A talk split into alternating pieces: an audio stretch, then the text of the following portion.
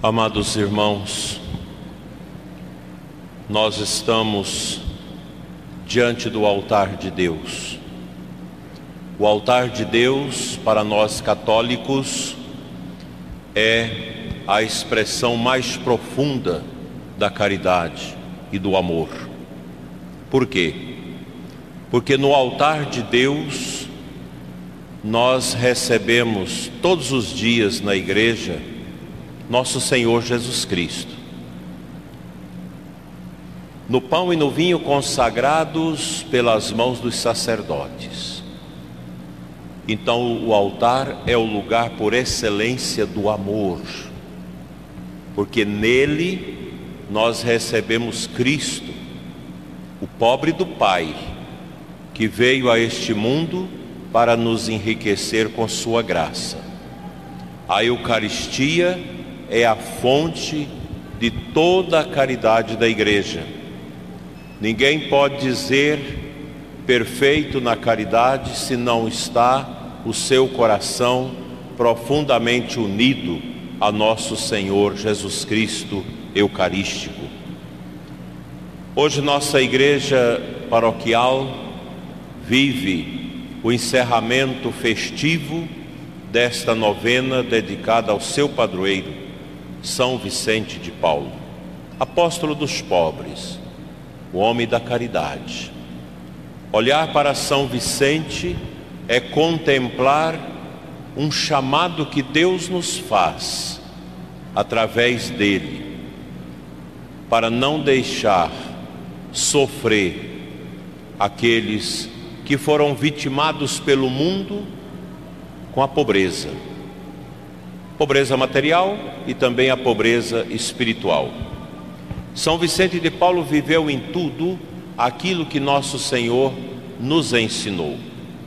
Hoje, quando Jesus fala para nós que o povo é como ovelhas sem pastor, nós lembramos que São Vicente foi um pastor destemido, dedicado, homem do confessionário homem do altar, um sacerdote profundamente mariano, que respondeu em tudo com a sua vida aquilo que a igreja pede de nós sacerdotes.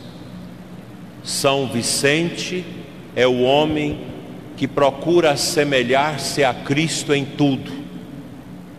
O seu amor pelos pobres, a sua dedicação aos sofredores, revela para nós o rosto de Cristo. E São Vicente descobriu que no rosto dos pobres, por mais difíceis que sejam alguns dos pobres, esconde-se o rosto de Cristo. E a nossa igreja, ela vive em profundidade essa dimensão da caridade. Nenhuma paróquia do mundo não deixa de fazer o bem ao pobre. Todas as nossas paróquias, elas têm algum trabalho de auxílio aos que sofrem, aos que são relegados, esquecidos, vitimados socialmente pela história ao relego do, da pobreza. São Vicente cuidou tanto dos pobres, fez grandes fundações e viveu profundamente este amor aos que sofrem. É um santo muito importante, muito popular, em razão da Sociedade São Vicente de Paulo, que cuida dos pobres de ponta a ponta neste mundo. Dificilmente você vai a uma diocese que não tenha a Sociedade São Vicente de Paulo, os vicentinos, para cuidar de uma cesta para um pobre, para cuidar do abrigo, como aqui na nossa cidade de Formosa e também em Posse, para cuidar daqueles que sofrem, dos doentes, dos esquecidos. A igreja deve exercitar sempre a caridade. Nunca podemos esquecer que não basta orar, é preciso também agir, é preciso realizar o despojamento em favor dos que sofrem. São Vicente exortava os ricos a ajudar os pobres e ele conseguia. Quantas pessoas ricas no Brasil que têm no coração a alegria de poder ajudar os pobres. Eu conheço muitos, muitos que são empresários bem-sucedidos, mas que todo mês tira seu dízimo e tira também a sua ajuda aos que sofrem, ajudando no hospital público, ajudando numa creche, num abrigo, numa pastoral que cuida dos sofredores. Isso é muito importante para nós. As leituras de hoje nos mostra também esta necessidade que nós temos de dar glória a Deus. A missão nossa sobre a terra é glorificar a Deus, fazer a vontade de Deus, ter um coração voltado para o Senhor. Mesmo nas dificuldades como agora nós vivemos, essa dificuldade sanitária causada pela peste, que tanta tristeza e infortúnio tem trazido ao mundo e ao nosso Brasil, à nossa cidade, nós somos chamados, em meio a todas essas provações, a ter o nosso coração voltado a Deus. Como isso é bonito, como isso é grande, como isso ajuda a nossa caminhada neste mundo vivendo esta fé bonita que Deus plasmou no nosso coração. Esta paróquia vive essa graça de poder olhar para São Vicente e saber quão grande ao coração de Deus é a nossa santidade. Nós somos chamados a sermos santos. A santidade passa também pelo amor aos que sofrem amar, cuidar, zelar daqueles que vivem em grande sofrimento.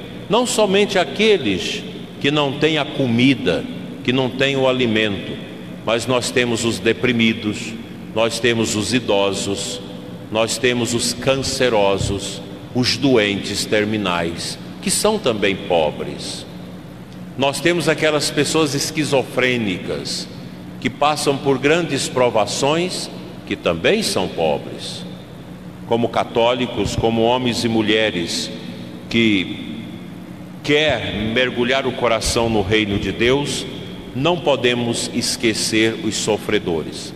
Assim como Jesus curava, andava curando, como nós escutando, escutamos no evangelho de hoje, a igreja ela é esse grande hospital de campanha.